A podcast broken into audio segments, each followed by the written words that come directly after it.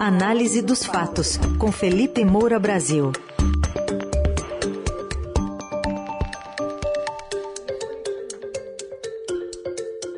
Hoje, com foco na situação de Sérgio Moro no União Brasil, partido que lança hoje, oficialmente pelo menos, a candidatura de Luciano Bivar à presidência, mas com olhar também para a guerra na Ucrânia, depois da União Europeia vetar a importação parcialmente de petróleo russo. Oi, Felipe, bom dia. Salve, salve, Ryzen, Carol, equipe da Eldorado FM, melhores ouvintes, sempre um prazer falar com vocês. Bem-vindo, bom dia, Felipe. Vamos começar então hum, com esse olhar sobre Sérgio Moro, já que hoje é o dia D de Luciano Bivar, apesar de vários integrantes do partido admitirem que se trata apenas de uma manobra para conseguir mais espaço e moeda de troca lá na frente, né? Exatamente, Carol. Uma candidatura de fachada absolutamente lamentável, porque é um grande partido, no sentido de tamanho mesmo, de espírito, a gente está vendo que não é, porque não tem um projeto nacional e deveria ter. É, tem 800 milhões de reais de fundão eleitoral, tem muito tempo de TV, tem capilaridade, é a união do DEM com o PSL, e, no entanto, parou de fazer ali as negociações é, com o MDB, com o PSDB, com a Cidadania, para a formação de uma coligação que poderia ser uma frente ampla contra o populismo, por exemplo, é, qualquer slogan que se desse, é, fornecendo ao eleitorado uma candidatura alternativa a Lula e Bolsonaro. Cada um, evidentemente, vai escolher em quem votar, mas que o quadro fique é, tão restrito no primeiro turno é muito ruim para a democracia brasileira. E eu já falei muitas vezes aqui, na verdade, estou é, focando nessa notícia até para confirmar, é, a, a mostrar a consolidação daquilo que a gente já vem analisando.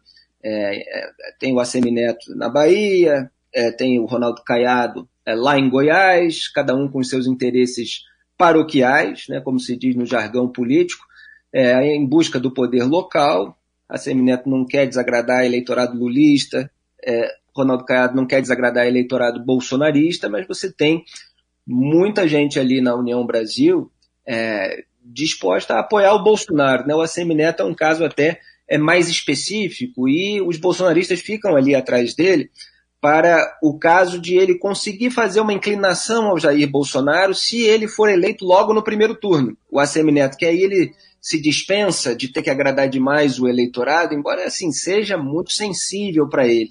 Ele tem muito temor é, de perder votos lulistas, mas que ele possa fazer é, alguma aproximação ali com o bolsonarismo para o segundo turno, se ele for eleito no primeiro. É, então, a matéria do Estadão está lá dizendo: olha, integrantes da legenda dizem que Bivar só entrará na disputa para negociar mais adiante sua retirada em troca de espaço em uma aliança.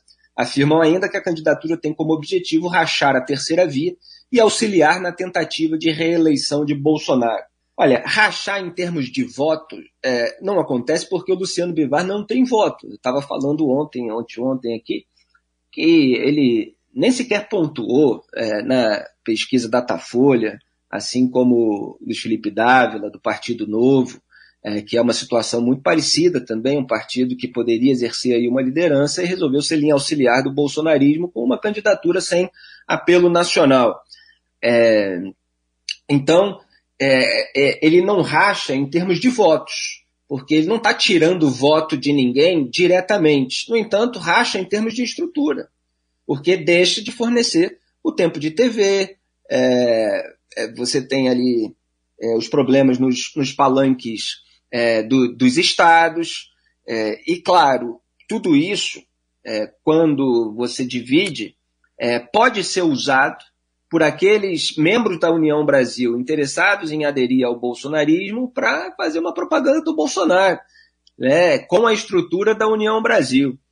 É, é, é muito lamentável que se lance uma candidatura para perder. Né? é, de uma maneira tão descarada, sem que o partido tenha qualquer interesse no candidato que está lan lançando.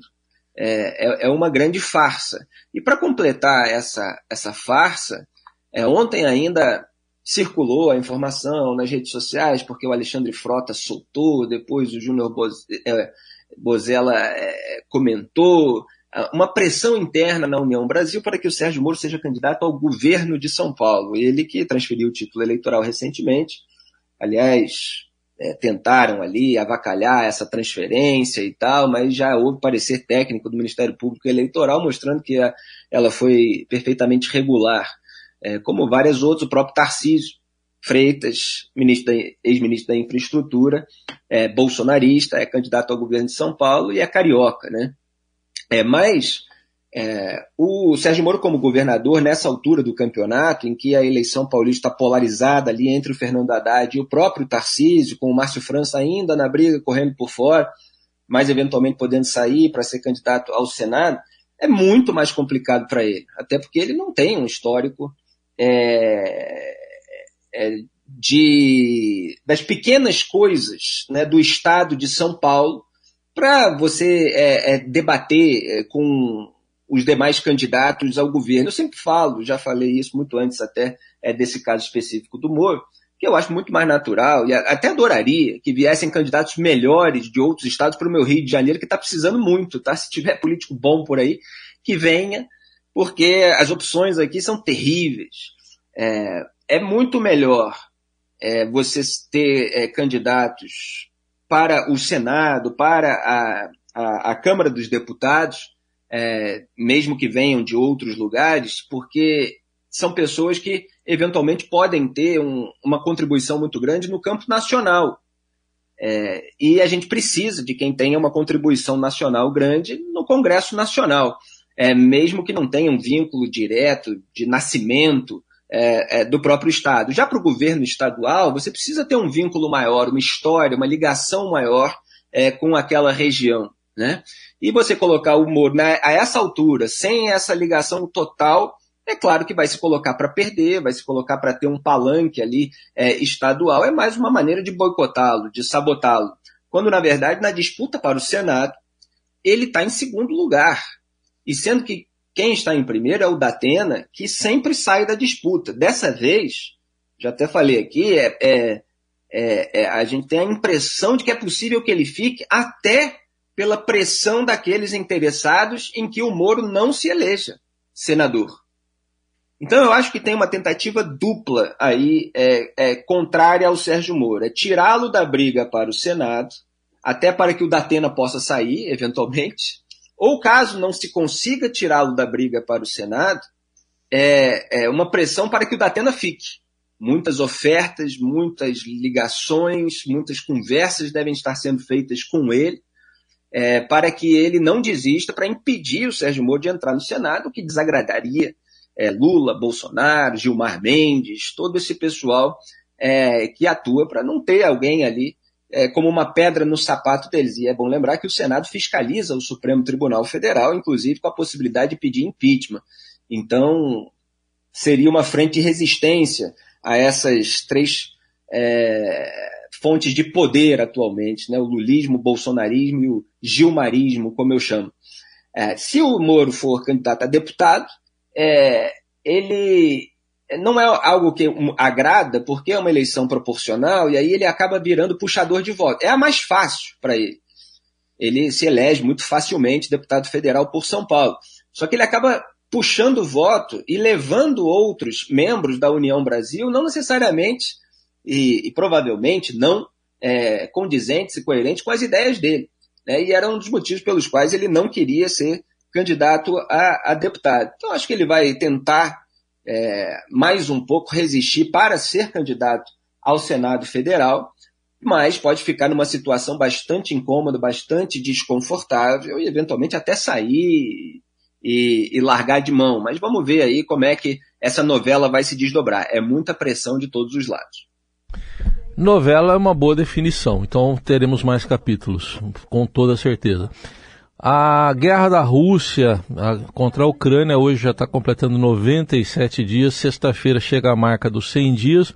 Ontem, é, Felipe, se chegou a um acordo por parte da União Europeia para uh, embargar importações de petróleo russo, só apenas o que vem pelo, pelo mar, né? Por oleoduto, tudo bem É, pois é, o, o, como é que é o nome dele? Charles Mitchell, né, o presidente do Conselho da União Europeia, ele escreveu ali no Twitter que isso abrange imediatamente mais de dois terços das importações de petróleo vindo da Rússia, cortando uma enorme fonte de financiamento para sua máquina de guerra. Esse é o ponto crucial, agora sou eu comentando aqui.